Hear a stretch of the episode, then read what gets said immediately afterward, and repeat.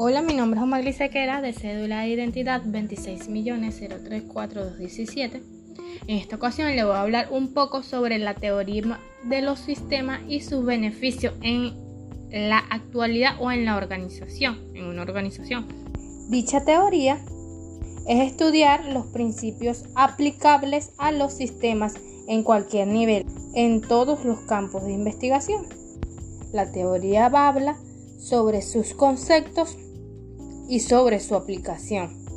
Cabe destacar que existen dos tipos de sistemas, que son los sistemas dinámicos o activos y los sistemas estáticos o pasivos. Se distinguen entre ambos que uno interactúa los procesos y que los otros o, el segundo que nombramos están siendo procesados.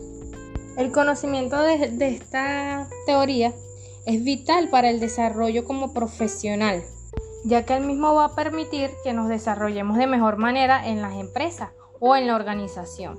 ¿A qué le beneficia la organización tener un personal capacitado y con conocimiento de los sistemas actuales?